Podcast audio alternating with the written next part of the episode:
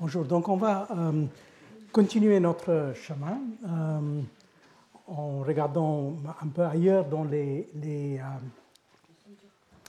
réseaux marchands qu'on avait traités de l'époque moderne. Et là encore, je reviens sur un sujet qui est presque incontournable, mais le problème c'est de savoir comment aborder ce sujet.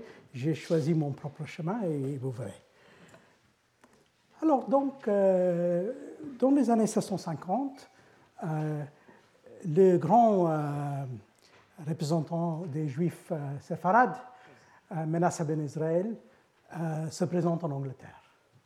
Et avec l'intention de traiter avec le nouveau régime anglais, c'est-à-dire, comme vous le savez, après la fin de la, guerre civile, on a eu pendant un certain temps installé un système anti-monarchique, ce qu'on appelait le Commonwealth.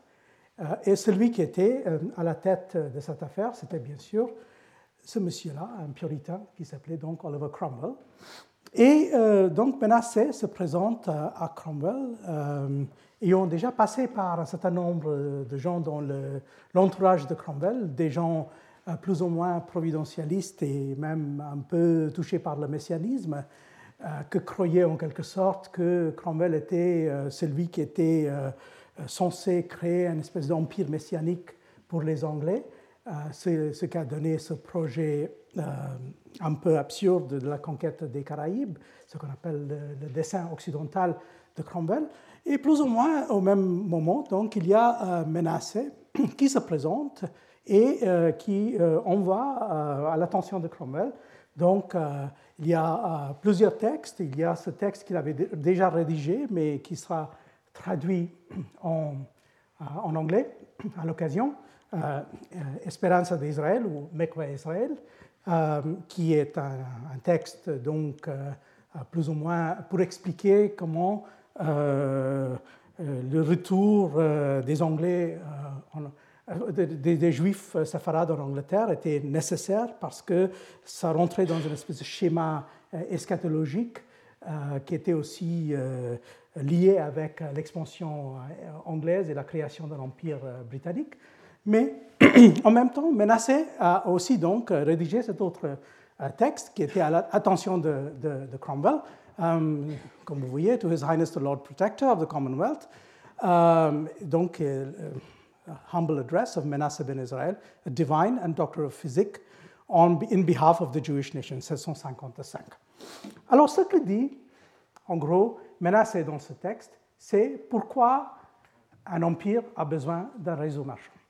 Hmm? Donc, en gros, il explique que même si les Anglais sont euh, aussi une nation plus ou moins de commerçants, en fait, euh, ils ne sont pas capables de mener eux-mêmes euh, euh, ce projet d'un grand empire à l'échelle mondiale. Et donc, ils ont besoin des marchands et ont surtout un, réseau venant de l'extérieur. Et voici un certain nombre de choses qu'il dit. Mais avant de, passer à ça, juste deux, trois mots sur Menassé. Je vais parler de lui en, 2013, quand j'ai parlé des questions de, euh, de, la crise du XVIIe siècle, mais rappelons-nous qui il était. Donc, euh, il est, il est né donc, euh, dans, une famille converso, probablement à Madère.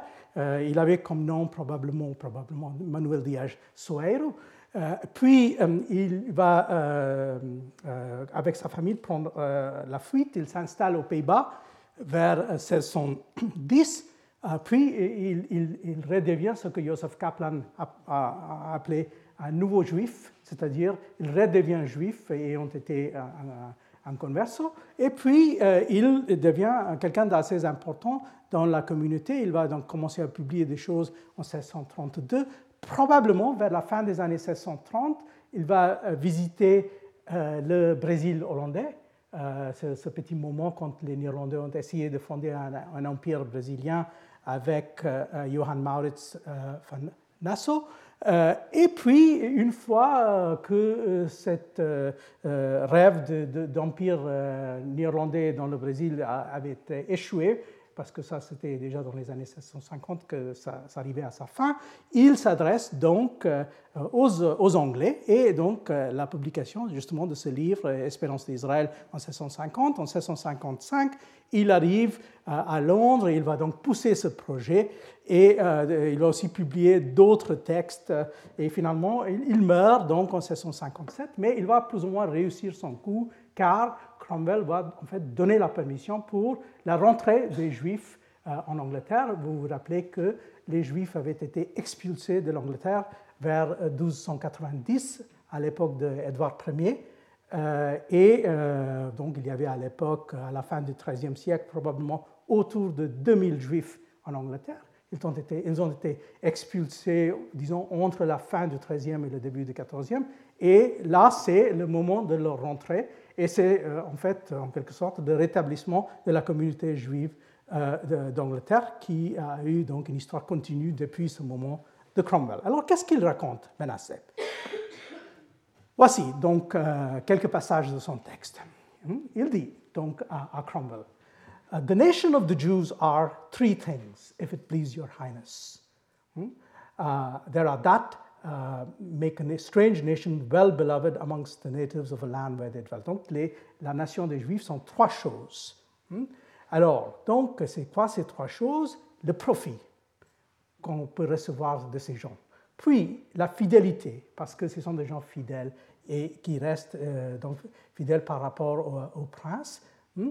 Et, finalement, il y a euh, euh, le, fait qu'ils sont des gens nobles et purs dans leur sang. Hmm? Donc ces deux choses. Et euh, il dit que, euh, euh, et on, a, on, a, fait répondre beaucoup de, de, mauvaises informations et de fausses informations à propos des Juifs, mais la, mais la réalité c'est qu'ils sont ces trois choses. Puis il rajoute des choses qui sont assez étranges. Hein. Par exemple, il dit le profit, profit is the most powerful motive and which all the world prefers before all things. then, et puis il dit, it is a thing confirmed that merchandising is, as it were, the proper possession of the nation of the Jews. Donc, euh, c'est les Juifs qui possèdent en quelque sorte le commerce. C'est à eux, hein, euh, et pas à, qui que ce soit d'autre. I attribute this in the first place to the particular providence and mercy of God towards his people, etc. Donc, comme, euh, Dieu avait voulu chasser les Juifs de leur propre terre, il, il, leur aurait donné donc le commerce comme comme chose propre, hein, comme en, échange en quelque sorte. Et donc finalement, vers la fin de son texte, il arrive à cette autre conclusion, so that if one prince, s'il y a un prince qui, sous euh, le mauvais conseil euh, des gens, chasse euh, ces gens de, leur, de ces terres, il y a tout de suite un autre qui va les inviter et, et, donc montrer une certaine faveur, hein, choose them. Et donc, en quelque sorte, il, il, il, est en train de en, quelque sorte, si vous voulez, de jouer sur euh, les stéréotypes même. Hein. Donc, il se présente en disant, voilà, que nous sommes les plus doués pour le commerce. Et donc, c'est pour cela que vous ne pouvez pas faire sans nous. Si vous voulez construire un empire, c'est avec nous qu'il faut faire. Il n'y a pas d'autre option. Hein, en quelque sorte, c'est un peu le type d'argument euh, qu'il présente ici. Alors, ces passages de, menaces, en fait, euh, sont présents dans un, débat assez curieux et intéressant du début du XXe siècle entre deux grands savants du monde euh, allemand. Euh, on les a appelés des frères ennemis parce qu'ils ils avaient un petit écart en termes d'âge, mais donc Max Weber d'un côté et Werner Sombart de l'autre. Et en particulier, ces deux textes, L'éthique protestante et l'esprit du capitalisme de Weber, dans lequel, bien sûr, euh, il explique comment euh, les protestants sont euh, surtout doués pour, pour les entreprises capitalistes. Et là, la réponse de Zombat, qui a donc écrit cet autre texte pour dire qu'en quelque sorte, les juifs, en fait, étaient encore plus doués que les protestants. et donc, dans ce texte, justement, Zombat va puiser précisément dans, cette, dans ce texte de, de Menace ben Israël pour dire voilà la preuve en fait, il ne comprend pas que ce n'est pas, une preuve, c'est tout, simplement une espèce de, jeu qu'il est en train de faire avec les stéréotypes. Et en réalité, euh, la plupart des gens aujourd'hui diront que Zambat lui-même est donc tombé dans les mêmes stéréotypes.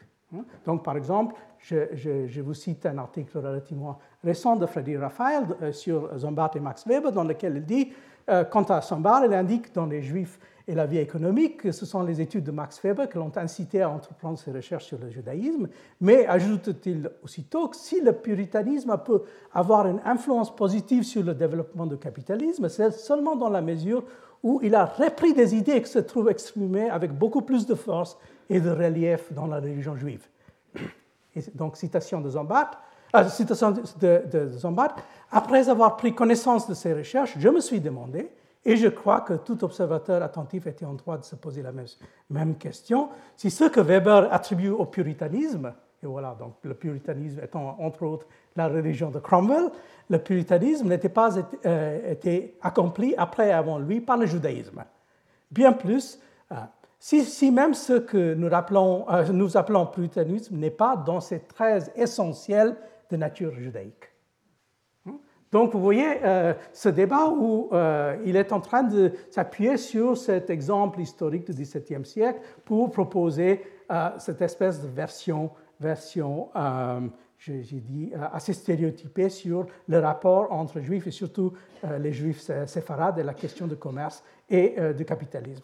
D'ailleurs, Léon Poliakov, dans un petit texte qu'il a il a publié euh, beaucoup après, euh, a fait des commentaires sur ça que je trouve assez intéressants. C'est un petit texte de Poliakov, mais assez, euh, percutant. Hein. Il dit Le rôle des Juifs, et tout particulièrement celui des marans de la péninsule ibérique, dans le développement du commerce international et des techniques capitalistes, pour appréciable qu'il ait été, a fait l'objet de surestimations parfois déconcertantes. L'usage même de la langue y a contribué. Combien d'auteurs anciens ont accolé indistinctement euh, l'étiquette de juif ou de maran à toutes les manières d'argent et parfois même à tous les marchands? Sur la foi de tels écrits, mains savants succombèrent à la tentation d'attribuer aux juifs un rôle prédominant dans le développement du capitalisme en son ensemble. Il n'est que de songer à son bar, il dit. De nos jours, et sans doute par réaction, une tendance à minimiser systématiquement la contribution des Juifs se manifeste chez certains historiens contemporains. Donc, on est pris un peu entre deux feux. Les gens qui sont en train d'exagérer pour, dire, euh, pour, pour, pour dire, faire comme si euh, partout où on trouve dans le commerce les, les, les, juifs et les, et les marins. Et, donc, par contre, par réaction, les gens qui ont tendance à sous-estimer et de très loin. Donc, soit la surestimation, soit la sous-estimation, mais très peu de, euh, travaux équilibrés.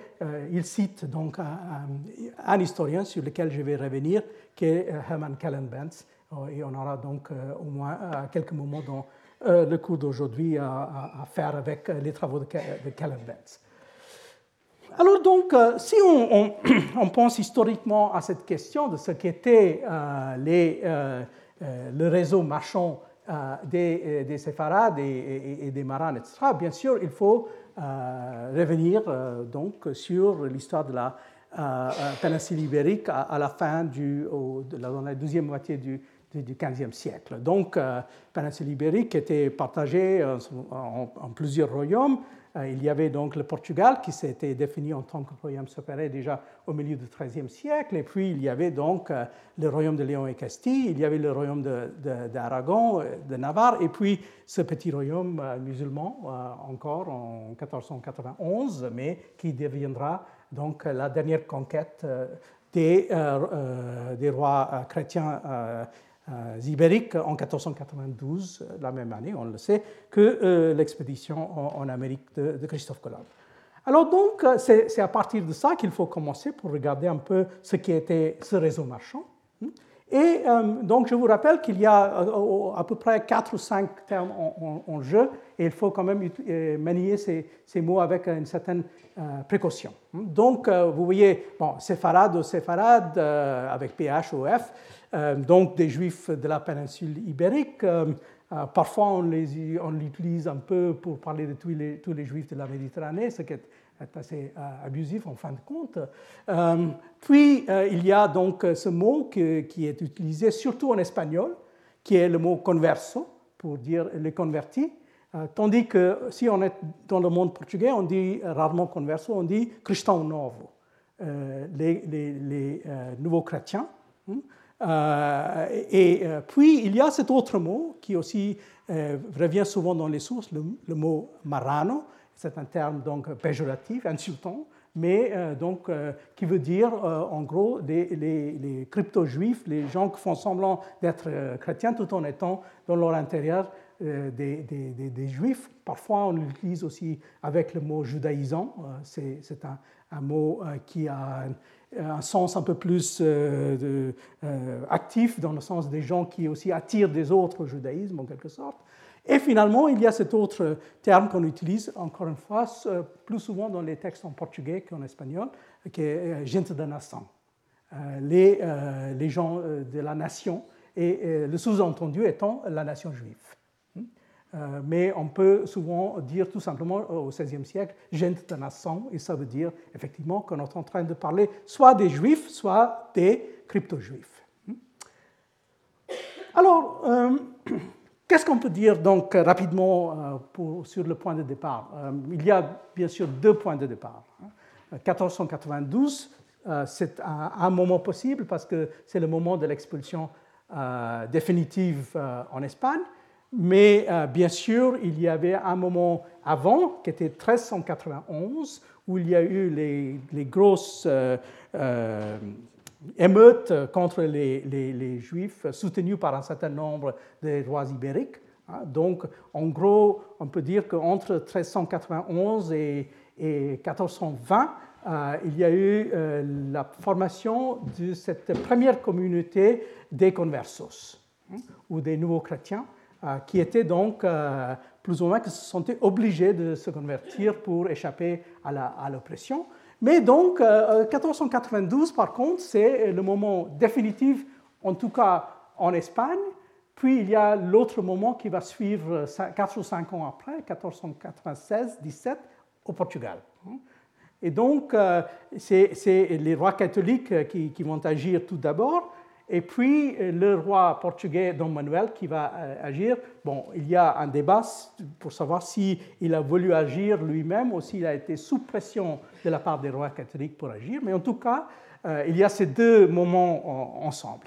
Alors, dans un article récent, Pedro Badenas a donc essayé de nous donner une, idée de ce que seraient les chiffres. Et c'est assez surprenant de voir que les historiens ne sont absolument pas d'accord sur les chiffres. Donc, euh, selon M. Badenas, vous voyez, il commence avec euh, euh, les chiffres donnés par le grand savant Isaac Baer, qui a proposé donc à peu près qu'il y avait 200 000 gens expulsés. et en fait, il pensait que la plupart de la communauté avait été expulsée, donc à peu près 200 000 pour lui. Et puis, euh, Badenas nous dit que, en, fait, euh, maintenant, des sources plus fiables, il dit, euh, on propose de, minimiser ces chiffres, et donc de 200 000, on revient, dit-il, à un chiffre qui serait beaucoup plus de gens de 50 000 pour Castille et 20 000 pour Aragon, donc disons 70 000 pour les deux royaumes. Et, il dit, on, nous restons au-dessus au-dessous du, plafond de 100 000 personnes. Donc il est en train de couper par moitié les chiffres euh, de Berne. Donc je vais euh, vous donner, comme rapidement, j'ai créé ce tableau pour avoir une petite idée des différentes notions qu'on a des, chiffres en question. Alors, donc là, c'était Berne et ça a été donc suivi par d'autres, euh, comme Benzion Netanyahu, euh, qui euh, en fait a même voulu pousser un peu plus loin. Donc là, on est en train de parler de 200, 250 000 pour la péninsule ibérique autour de 1490. Et puis, on dit qu'il y avait, pour les expulsés, entre 160 000 et 200 000. Ça, c'est, disons, les chiffres classiques. Puis, ici, vous avez la version révisionniste, euh, où euh, la personne clé, c'est l'historien Ladero Quesada, mais ça a été par la suite repris euh, dans un article devenu célèbre, on dirait parfois injustement célèbre, par Henry Kamen, où il a donc voulu minimiser ces chiffres en disant Castille et Aragon, ça fait 70 000, péninsule ibérique, 80 000, les expulsés font de 30 à 50 000. Euh, et puis, il y a aussi cet autre chiffre qui est important, c'est-à-dire, dans un premier temps, il y avait aussi beaucoup de gens qui se sont enfuis de l'Espagne vers le Portugal, et puis il y a eu un second et un troisième moment donc, de, de, sortie à partir euh, de 1496-97. Alors, euh, j'ai longuement parlé depuis un certain temps avec les, spécialistes du sujet. Et, ce qu'on me propose, euh, et je retiens un peu ces idées, euh, ce sont des, chiffres suivants. Hein. Donc, euh, en fait, on, me dit que 80 000, c'est beaucoup plus bas, beaucoup trop bas comme, chiffre, que ça serait plutôt autour de 150 000 qu'il faut revenir et que les expulsés seraient de l'ordre de 120 000. ce sont des chiffres inexacts, mais c'est aussi en pensant aux arrivées dans des, endroits différents qu'on peut voir que euh, probablement, par exemple, 30 à 50 000, euh, c'est beaucoup trop, trop, trop, bas aussi comme estimation. Ça ne pourrait pas euh, être ça. Et aussi expliquer ce qu'on voit dans différents ports où ces gens sont arrivés. Juste pour vous donner une petite idée, donc en Italie, en même temps, on avait 70 000 juifs et puis à la fin du XVIe siècle, encore 35 à 45 000 parce qu'il n'y a jamais eu d'expulsion totale. Il y avait des expulsions dans certains royaumes italiens, mais il y avait d'autres qui ont toujours gardé leur population.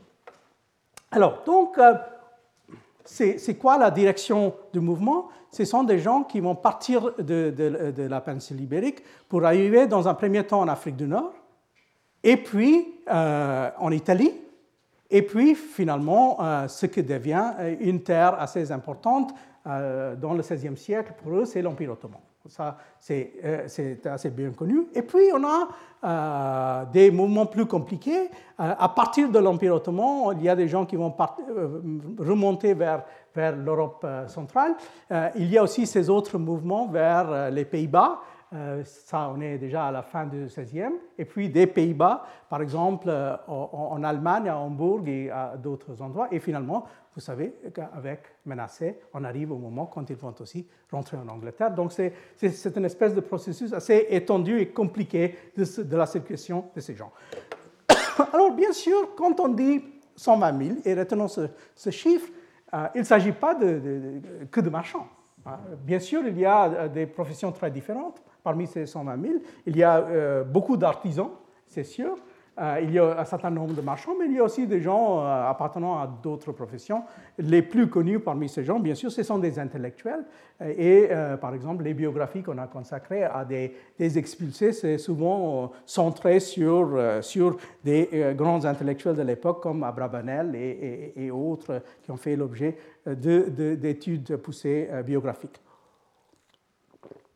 Alors, donc, le premier moment où il faut s'arrêter, c'est l'Empire ottoman. Et là, je reviens sur, un texte qui, parle assez longuement euh, de ces, euh, marchands euh, en Empire ottoman. Ça, c'est le texte de, voyageur français Nicolas de Nicolet, qui a été donc en, Empire ottoman à la fin, en fait, pas tout à fait à la fin, mais dans la deuxième moitié de règne de Soliman, donc vers 1550. Et alors, donc, il, y a là euh, l'illustration d'un marchand juif.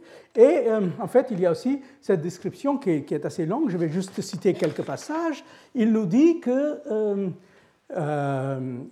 en effet, que la quantité de, juifs habitant par toutes les villes de Turquie et de Grèce, principalement en Constantinople, est si grande que ces choses merveilleuses est presque incroyable. Car le nombre de ceux faisant état de troc et trafic de toute marchandise euh, un même euh, d'argent usuaire, il multiplie tellement de jour à autre pour le grand apport et influence des marchandises qui arrivent de toutes parts, tant par mer que par terre, que l'on peut dire avec raison qu'il tient pour le jour pour euh, le jour d'aujourd'hui, c'est-à-dire pour aujourd'hui, entre leurs mains tous les plus grands trafics de marchandises et d'argent courant. Et qui se fasse en tout le Levant. Donc, il, nous explique en gros que vers 1550, ces, gens-là sont pas seulement les, marchands les plus importants, mais euh, en quelque sorte, ils ont la haute main sur le commerce. Et puis, il nous, nous euh, dit que euh, parmi ces gens-là, il y a spécialement des maranes, il utilise le mot, n'a pas longtemps banni et déchassé d'Espagne et Portugal lesquels, au grand détriment et dommage de la chrétienté, ont appris aux Turcs plusieurs inventions, artifices et machines de guerre. Donc, aussi qu'ils sont des gens qui sont des spécialistes dans, dans les arts de la guerre, comme affaires artillerie, arquebus, poudre à canon, boulets et autres armes. Semblablement, ils ont dressé imprimerie, non jamais auparavant vu dans ces régions, par laquelle, en beau caractère, ils mettent en lumière plusieurs livres en diverses langues. Puis, il va préciser qu'on on, euh, on, ne peut pas euh, faire des livres en arabe euh, ou en turc, mais dans d'autres langues, en fait, vers le milieu du XVIe siècle, selon lui, on commence à avoir ces espèces de transferts de technologie, pour ainsi dire, passant par, justement, par ces gens arrivés dans, le monde de l'Empire ottoman. Alors, cette question de l'importance relative et absolue de l'arrivée des Juifs séfarades en tant que marchand dans l'Empire ottoman, continue à faire euh, couler beaucoup d'encre. Euh, dans un des, derniers euh, livres de textes de synthèse écrit par Jonathan Ray, donc il essaie de faire un peu l'équilibre entre les, directions différentes qu'ont pris ces, ces réseaux marchands. alors, tout d'abord, il nous rappelle que même après 1492, la grande partie des exilés juifs ne sont pas allés directement en Empire ottoman, mais par des voies assez euh, compliquées. Hmm. Euh, il y avait des migrations, dit-il, successives par l'Ibérie, l'Afrique du Nord, euh, l'Italie du Sud, et donc finalement, en fait, ils ont choisi les terres qui étaient les plus proches de, la péninsule ibérique. Et finalement, donc, c'était aussi parce que au moment de l'expulsion, il y avait beaucoup qui songeaient de, retourner. En fait, ils ne sont pas partis avec l'intention de partir une fois pour, tout. Et puis, euh, en, fait, il, dit que euh, euh, peu de temps après l'expulsion, il y avait plusieurs tentatives de gens qui voulaient justement essayer de revenir. Et, et, et voilà. La deuxième chose qu'il dit, c'est que on a tendance d'exagérer l'aspect positif de ce mouvement vers, vers l'Empire ottoman. C'est-à-dire, euh, euh, donc, euh, comme lui, il le dit, on, était tellement séduit par cette espèce de, version de, l'opposé, disons, une politique qui était d'un côté d'exclusion, de l'autre côté d'inclusion. C'est ça qu'on a, on a beaucoup exagéré la façon dont ces gens-là ont été reçus. En fait, il dit que euh, la réception de ces gens dans l'Empire ottoman était beaucoup plus mitigée qu'on a souvent pensé. Euh, il y avait des gens qui n'étaient pas du tout contents euh, parce qu'ils faisaient concurrence en tant que commerçants, mais aussi pour, d'autres raisons.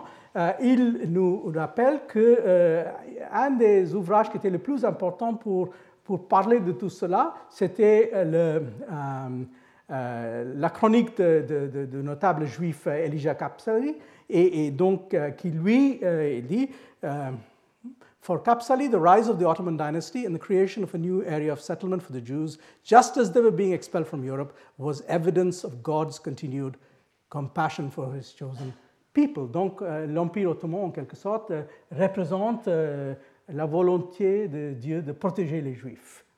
Euh, donc, euh, d'un côté, ils sont chassés, de l'autre côté, ils sont protégés. Voilà donc la façon dont on, a vu les choses. Puis, il, nous dit aussi, en revenant sur d'autres personnages comme Isaac Abravanel ici ou Abraham Sabala, euh, qu'ils ont aussi insisté sur quelque chose qui, reste assez curieux comme idée, que les gens qui sont partis en Empire ottoman, ça c'est les sources juives même, sont allés essentiellement pour des raisons religieuses.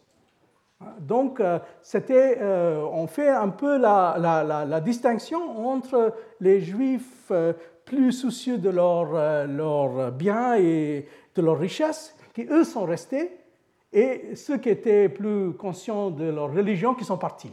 Et donc, on fait euh, cette espèce de, distinction entre ceux qui sont restés et qui sont devenus des conversos par rapport à ceux qui sont partis. Et euh, selon Ray, euh, ça aussi, c'est une distinction qui est manifestement fausse et très idéologique. C'est pour faire les louanges des gens qui sont, sont partis, pour dire qu'ils ne sont pas partis pour des raisons, disons, matérielles, mais plutôt pour, pour préserver leur religion, tandis que ceux qui sont restés sont présentés, présentés effectivement comme des gens plus Hein, tandis que la réalité, c'était plus compliqué. Pourquoi? Parce qu'il fallait des ressources pour partir.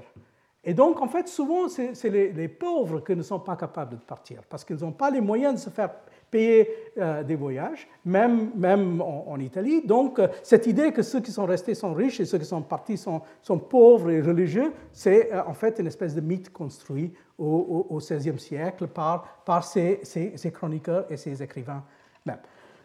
Alors, en fait, le, cas le plus célèbre qu'on connaît au XVIe siècle de ces gens qui sont partis en Empire ottoman, en fait, ça va tout à fait au contraire un peu de, cette idée des gens euh, assez euh, humbles et religieux qui partent et les gens euh, riches et cyniques qui restent.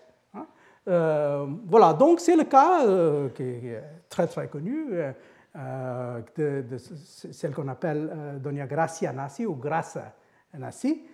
Donc, qui a deux noms. Elle s'appelle Gracia Nassi, mais elle s'appelle aussi Beatrice de Luna. Hein, c'est une, dame donc née en 1510 et qui euh, meurt en 1569. Rapidement, pour vous donner une idée de son parcours, elle est née au Portugal en 1510, donc euh, déjà dans un milieu de converso, hein, encore une fois. Euh, mais donc, elle se marie à l'âge de 18 ans, plus ou moins, avec un grand monsieur qui s'appelle Francisco Mendes Benveniste euh, et donc, euh, elle a euh, un enfant avec lui, puis le mari va mourir assez tôt, en laissant sa fortune en partie dans ses mains et en partie dans les mains d'un frère. Hein. donc, vous voyez, qui, est, Diogo Mendes, que vous voyez ici. Hein. alors, comme elle est, est, assez riche et comme dans les années 1530, euh, on, va donc voir euh, monter la pression de l'Inquisition portugaise. Euh, donc elle va prendre la fuite. elle part à Anvers, où elle va s'installer pendant un certain temps, 7-8 ans, toujours dans les territoires des Habsbourg, donc pas en dehors du monde catholique, bien sûr. puis, par la suite, elles se sont mal à l'aise à Anvers. Elle va d'Anvers à Venise. Elle va passer encore 5 ans à Venise.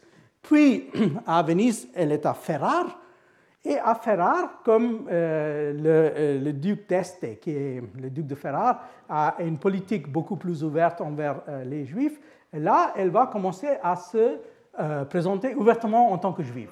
Hein? donc, jusque-là, elle se présente comme, comme crypto-juif en quelque sorte, hein, parce qu'on a l'idée qu'elle continuait à avoir des, pratiques juives à l'intérieur de la maison, mais à l'extérieur, elle se présentait, par exemple, même dans les, choses qu'elle a échangées avec l'administration Habsbourg, euh, même avec Charles Quint, euh, elle, se défend toujours de dire quoi que ce soit sur son judaïsme. Mais à partir de 1549, elle, est, euh, donc elle assume pleinement son identité juive, puis elle devient la patronne d'un certain nombre de grands intellectuels juifs. Je vais revenir brièvement sur ce, monsieur-là, qui est Samuel Usque, qui publie un livre sous, qui est dédié finalement à cette dame en, en, 1550 ou 49.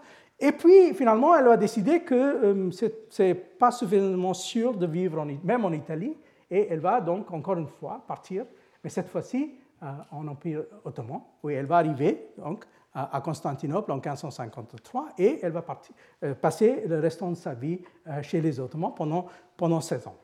Alors donc, c'est un personnage qui est, qui est on trouve des, des rapports dans les documents de l'administration, mais aussi les récits de voyage des gens, des Occidentaux qui vont à Constantinople dans les années 50 et 60 font toujours parler d'elle. Et elle s'appelle donc, euh, on, l'appelle en tout cas la Signora.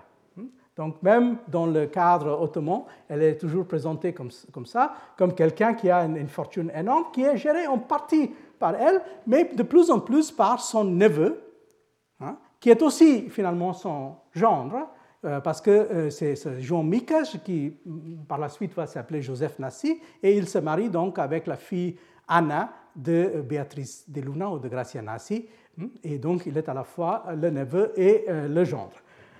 Alors, on a dit énormément de choses. C'est une vie très romantique. On a écrit des romans sur elle. Je pense qu'il y a même peut-être quelques, quelques télé, dans le style portugais portant, portant sur cette, cette vie. Mais plus récemment, l'historien portugais José Alberto Tavim a commencé à regarder de plus près ce, cette carrière et surtout la fin de sa carrière.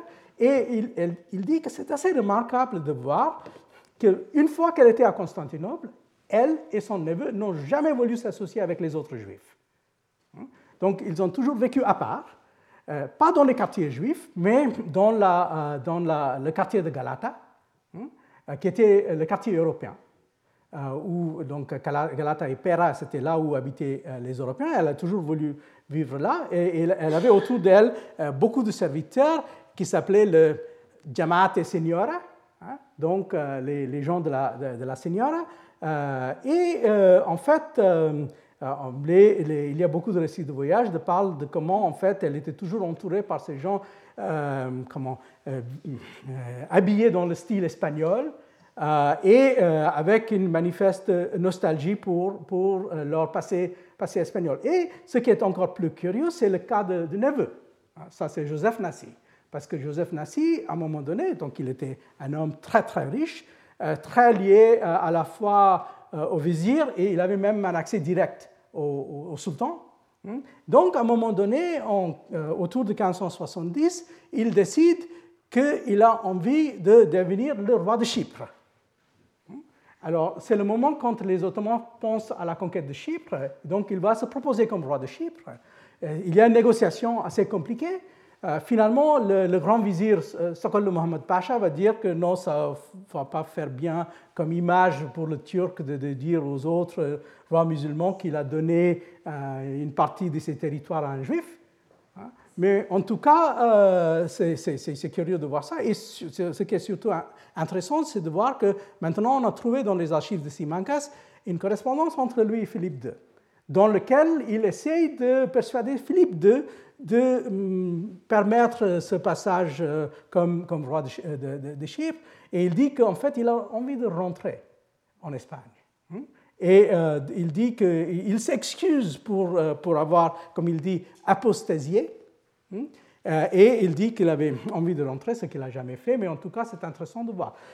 Alors, ce qui est surtout intéressant, c'est aussi de comprendre que ces réseaux de marchands sont donc aussi des, réseaux d'espions euh, d'informations, de passage de, matériaux d'un côté à l'autre. Et euh, en fait, euh, ces gens-là n'étaient jamais si sûrs que ça d'où se placer. Hein. C'est-à-dire, est-ce qu'ils étaient vraiment, en 1549, quand elles redeviennent juives publiquement, est-ce que c'est une fois pour tout? Est-ce que c'est la même chose pour la famille Ou est-ce qu'on hésite toujours entre, entre ces identités différentes? En fait, c'est une question qui se pose pour une grande partie euh, de cette communauté, même s'il y a des textes, bien sûr, euh, au XVIe siècle qui sont beaucoup plus, qui tranchent beaucoup plus que ça. Donc là, vous voyez le texte de, de Usque dont je parlais, qui a été publié à Ferrar, hein, euh, Consolation aux tribulations d'Israël. Hein, donc, consolation aux, tribulations d'Israël, donc où il parle de comment on avait donc maltraité les Juifs depuis un certain temps, et, c'est un texte assez touchant et assez, assez curieux.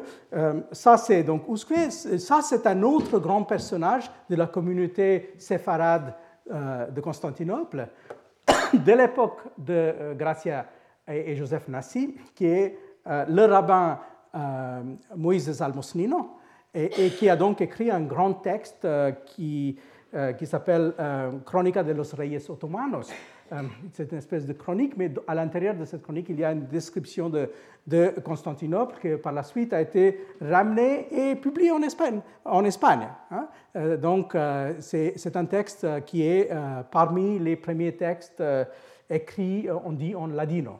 Hein. donc, il est, Almosnino est, connu, je dirais plus par les littéraires que par les historiens, parce qu'il a écrit quatre ou cinq textes euh, sur l'astrologie, euh, sur la description géographique, etc., qui font partie justement de ces débuts au XVIe siècle d'une vraie littérature euh, en ladino. Et là encore, on, peut ressentir un certain niveau de nostalgie, un certain niveau de, de, aussi de, rapports continus qui restaient avec le monde ibérique, qui passaient par le commerce, et qui passaient aussi par, d'autres voies. Alors, les gens donc, qui sont partis en Empire ottoman, ça c'est quand même une portion, euh, disons, importante de cette, de cette communauté. Et puis, il y avait les gens qui sont restés dans le monde ibérique, euh, parmi lesquels il y avait donc au moins, disons, deux couches. Euh, statistiquement, la couche moins importante, c'est les gens qui ont été convertis autour de 1492. Hein. Donc, entre 1492, disons, et 1510, dans deux, trois moments euh, parce qu'il y avait euh, tout d'abord en Espagne, puis au Portugal, puis il y avait les persécutions au Portugal au début du XVIe siècle, etc. Mais en fait, la couche la plus importante de ce qu'on appelle des conversos, des nouveaux chrétiens, euh, Cristo Novo, ce sont des gens qui viennent du début du XVe siècle. Hein. Donc, c'est le résultat des pressions qu'on a ressenties euh, à la, fin du 14e, début du 15e. Et statistiquement, on ne peut pas vraiment donner des chiffres, mais on a l'impression que ce sont ces gens-là qui sont plus importants, parce que tout d'abord, euh, il y a aussi le fait qu'il y avait un certain nombre au 15e siècle, puis il y a l'expansion de la population qui était assez rapide au 15e siècle. Donc, euh, les descendants de ces gens sont devenus un groupe assez important à la, fin du, du, 16e, euh, du, 15e siècle. Donc disons que quand on parle de converso, de nouveaux chrétiens, il faut toujours garder en tête qu'il euh, y a ces différentes euh, couches euh, et que tout n'est pas fait autour de la fin du 15e siècle ou autour de l'exposition finale. L'autre moment, c'est aussi assez, assez important. Alors donc, une fois qu'on a on a l'expansion et la création de ces deux empires à la fin du 15e, début 16e siècle. Ces gens-là vont s'impliquer pleinement dans l'affaire. Hmm? Euh, on a un certain nombre de cas qu'on connaît assez bien. Il y a par exemple le cas d'un marchand qui s'appelle Cristóbal de Haro, qui était lié avec, avec euh, qui a même euh, été impliqué dans le financement d'un certain nombre de ces, voyages. Euh, et donc, bien sûr, on a une historiographie très importante portant sur ce sujet. Je mentionne ici juste deux livres. donc, le livre à droite est un livre qui est beaucoup plus d'histoire économique, fait par l'historien québécois David Studlicki Gisbert. A Nation Upon the Ocean Sea. Là, vous voyez, il est en train de jouer avec cette idée de gente de nation.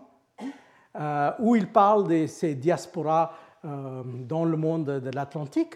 Et puis, euh, bien sûr, le livre de notre ami et collègue, autrefois professeur au Collège de France, Nathan Vachtel, qui est beaucoup moins une, histoire économique et beaucoup plus une histoire socioculturelle, disons, de, ces, de ce monde, de ces, ces, ces marades. Ce qu'on voit à partir de ces livres, une bibliographie assez, considérable. D'ailleurs, avant Vachtel, il y avait euh, le, professeur Israël Salvatore Reva, qui a aussi été professeur au collège, qui a traité exactement ces sujets-là. Euh, ce qu'on voit donc, c'est une, implication euh, assez considérable dans le monde du commerce de l'Atlantique. On peut les voir dans le commerce, par exemple, du sucre, hein, dans les îles, mais aussi puis dans, la production sucrière du Brésil euh, dans la deuxième moitié du XVIe siècle. Ces, marchands euh, nouveaux chrétiens ou euh, parfois crypto-juifs, parce qu'il y avait aussi bien sûr des, vrais convertis qui n'étaient pas des crypto-juifs, mais des, gens qui sont vraiment devenus chrétiens. Mais les deux, donc, qui avaient, je vais revenir sur les, les rapports entre les deux brièvement, euh, donc, ils sont impliqués là-dedans. Mais il y a aussi, bien sûr, quelque chose d'autre qu'il ne faut pas oublier, c'est-à-dire que ces gens-là avaient une participation assez considérable dans le commerce euh, des esclaves. Euh, et ça, c'est quelque chose qui est un sujet assez controversé, mais c'est un sujet qu'on ne peut pas éviter, entre autres parce qu'il y a beaucoup de mythes, surtout aux États-Unis, dans certains milieux où on essaie d'argumenter de, que c'était essentiellement eux qui étaient responsables pour pour la traite, ce qui est manifestement faux. Hein. Mais euh, euh, je, vais euh, néanmoins insister sur le fait que si on regarde les deux types d'esclavage, esclavage, par exemple, ce livre tout récent de Pablo Sierra Silva sur l'esclavage dans le vice-royauté du Mexique, et puis il y a l'autre livre qui est assez intéressant de Tatiana Sejas portant sur l'esclavage dans le monde pacifique, hein, à partir de, la galion de, de Manille. Euh, et là aussi, euh, on voit une implication assez considérable de ces gens euh, dans, ce commerce-là. je vous donne un exemple, un exemple qui, est assez connu, mais que ça vaut la peine de, développer. C'est le cas de, quelqu'un qui s'appelle Manuel Batista Pérez. Alors, lui, il est né dans la petite ville de près de Coimbra, en 1589, de père espagnol et de mère portugaise. Il est élevé tout d'abord par sa tante, puis il part à Séville. Euh, et donc, à partir de, 1607, euh, il rentre dans le commerce des esclaves euh, de, Guinée et d'Angola avec son oncle. Son oncle, c'est un, marchand très connu à l'époque qui s'appelle Diogo Rodrigues de Lisboa. Euh, et euh, donc, euh, pendant à peu près 11 ans, il est très impliqué dans ce, commerce esclavagiste. Et puis, en 1619, il va partir avec un, bateau plein d'esclaves et il va s'installer en Amérique. Il rentre par Carthagène des Indes et puis, à partir de 1620-21, il s'installe à Lima, Pérou, où il va passer le restant de sa vie avec un réseau incroyable et très important parce qu'à partir du, Pérou, il a des liens avec la péninsule ibérique, euh, avec Lisbonne, avec Luanda, euh, avec Mani euh, avec Acapulco. Donc, c'est vraiment quelqu'un qui a une espèce d'énorme réseau. C'est un homme de culture qui a une bibliothèque assez importante. Et on sait ça parce qu'à la fin de sa vie, il est pris par l'Inquisition. Hein. Il est pris par l'Inquisition, il est accusé d'être un, un, crypto-juif, un Maran. Euh, il est examiné, et ça c'est euh, parmi les sources les plus importantes qu'on a pour sa vie, c'est les confessions qu'il a fait euh, quand il a été torturé. Et, puis il a été brûlé sur la place publique de, Lima en 1639. Alors, mais dans ces papiers, on a trouvé beaucoup de choses. On a trouvé par exemple une liste des livres dans sa bibliothèque, une liste fascinante. Mais on, a aussi trouvé autre chose très intéressante, comme par exemple ces livres de contes. Et ces livres de contes euh, euh, démontrent en fait qu'il était euh, très bien formé. Donc, c'est un, article par l'historienne britannique Linda Newson sur les, les, contes où elle, elle, démontre qu'en fait, il était très avancé dans le, type de comptabilité qu'il utilisait. Hein. Il faisait donc de double entry bookkeeping, hein. la comptabilité à quelque chose de double, on dit en français.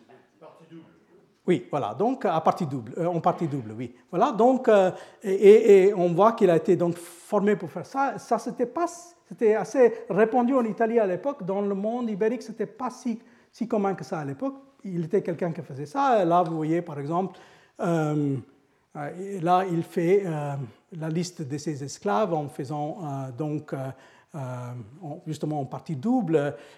et en fait, c'était assez intéressant aussi de, voir qu'il faisait une espèce de troc entre les tissus et les esclaves. C'était euh, euh, principalement comme ça qu'il fonctionnait. Donc, en fait, c'est quelqu'un qui a fait fortune comme esclavagiste, il ne fait pas de doute, même s'il a aussi traité euh, un certain nombre d'autres choses. Et donc, ça, c'est un, espèce de profil typique. Alors, encore une fois, Vachtel a, a essayé d'analyser plus l'aspect culturel et mental euh, pour, savoir euh, qu'est-ce que ça voulait dire finalement. Est-ce qu'on peut vraiment dire quelque chose de définitif sur ses croyances religieuses? Et donc, manifestement, est-ce qu'il était chrétien, est-ce qu'il était juif, est-ce qu'il naviguait un peu comme disait, comme il dit dans un autre livre entre Moïse et Jésus, c'est le titre justement d'un livre de Vachtel. Euh, mais en tout cas, c'est aussi curieux de voir cet autre aspect de sa vie. Donc ça, c'est un, aspect de ces gens qui, vont vers, euh, l'Atlantique, euh, euh, vers le monde espagnol, soit le royaume de Pérou, soit vers le, le, monde mexicain ou de l'Asie centrale. Mais puis, il y avait aussi des gens qui venaient vers l'Inde.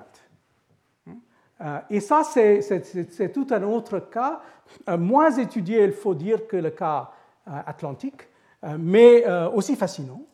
Euh, et avec quelques complications en plus. Donc, euh, deux complications que j'aimerais souligner. La, première, euh, première, chose qu'il faut garder en tête, c'est qu'ils avaient deux moyens d'atteindre l'Inde, c'est-à-dire qu'ils pouvaient venir avec les Portugais, par la route du Cap, mais il y avait aussi l'autre possibilité, c'était de passer par l'Empire ottoman.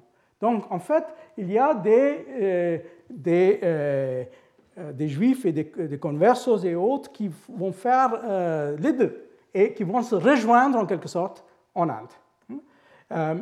On, on, peut encore une fois mentionner quelques cas. Ça, c'est le cas peut-être le plus célèbre du XVIe siècle pour, pour ces, ces séfarades, encore une fois, qui naviguaient entre le monde chrétien et le monde juif. Ça, c'est le cas de Garcia de Horta, euh, qui est, né dans le sud du Portugal, à Castelo de Vide, euh, qui est formé en, médecine à, Salamanque et puis à Alcalá de Henares, euh, qui donc va venir en Inde avec, le, avec Martim Afonso de Souza, grand personnage, plus tard gouverneur. Et puis, il va rester à Goa jusqu'à sa mort en 1568. C'est quelqu'un qui est connu surtout parce qu'il a écrit ce livre-là. Le euh, Colloquios de Simples Drogas, qui est euh, un, livre portant sur les connaissances qu'il a eues des différents systèmes des plantes euh, et des produits médicaux.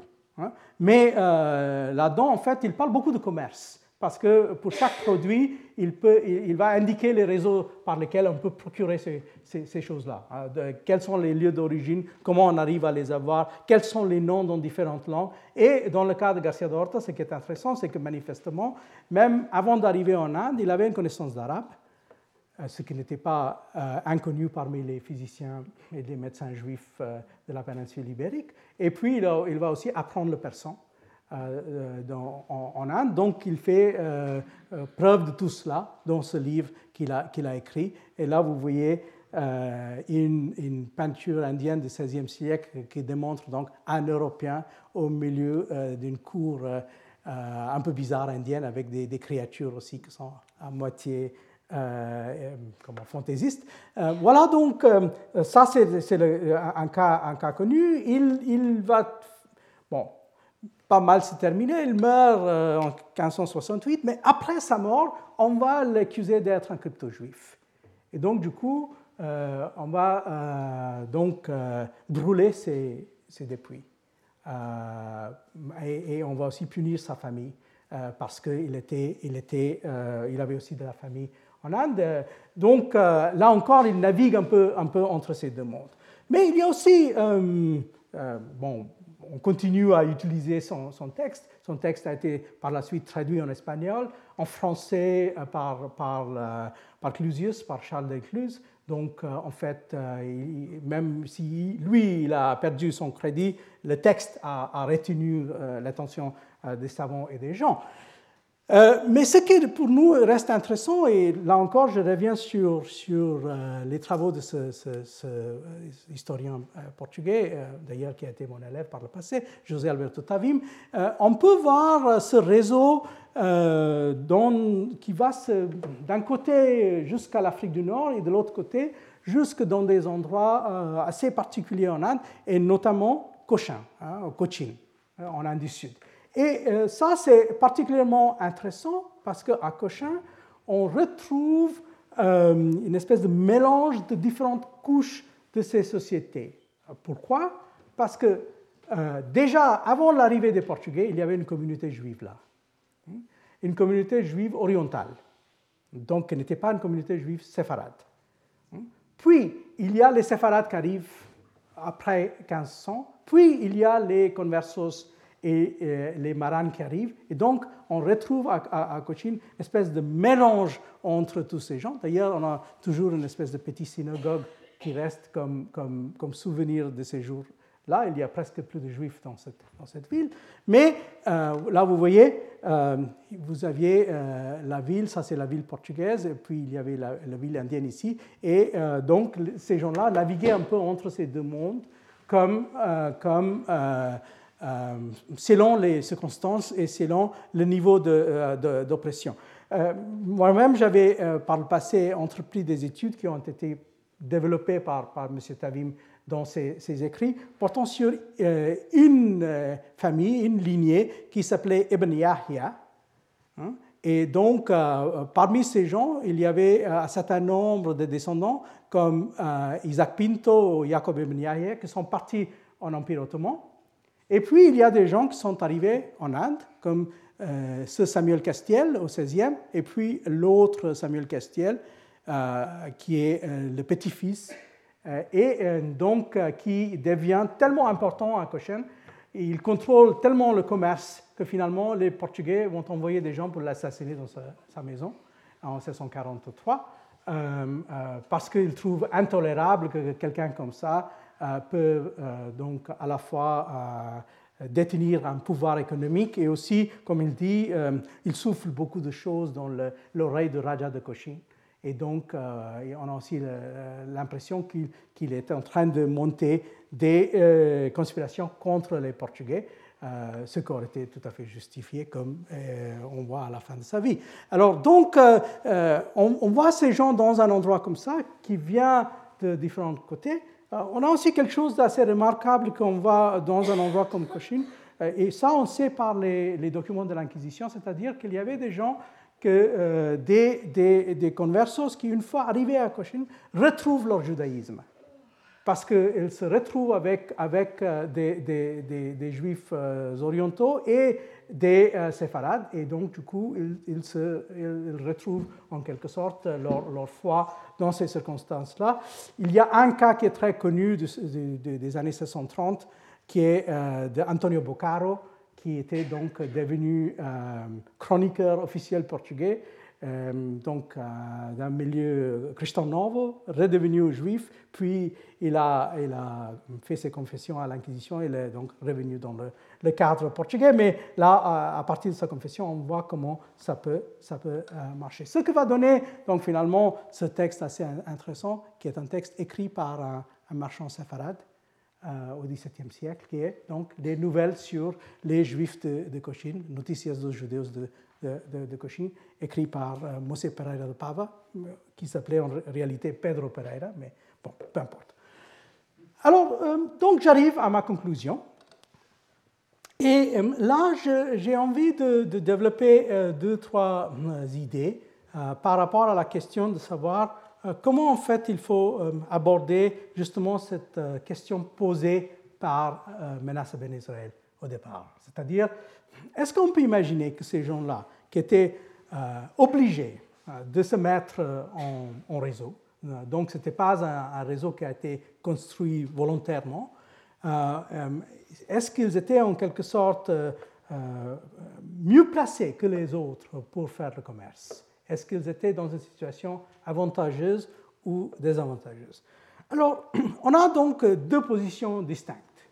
Euh, la position qui est définie par euh, Jonathan Israel, grand spécialiste de, ces, marchands juifs, euh, il a écrit au moins une dizaine de livres portant sur le sujet, parmi lesquels cette collection de ses, articles, Jews, Crypto-Jews in the World of Maritime Empires.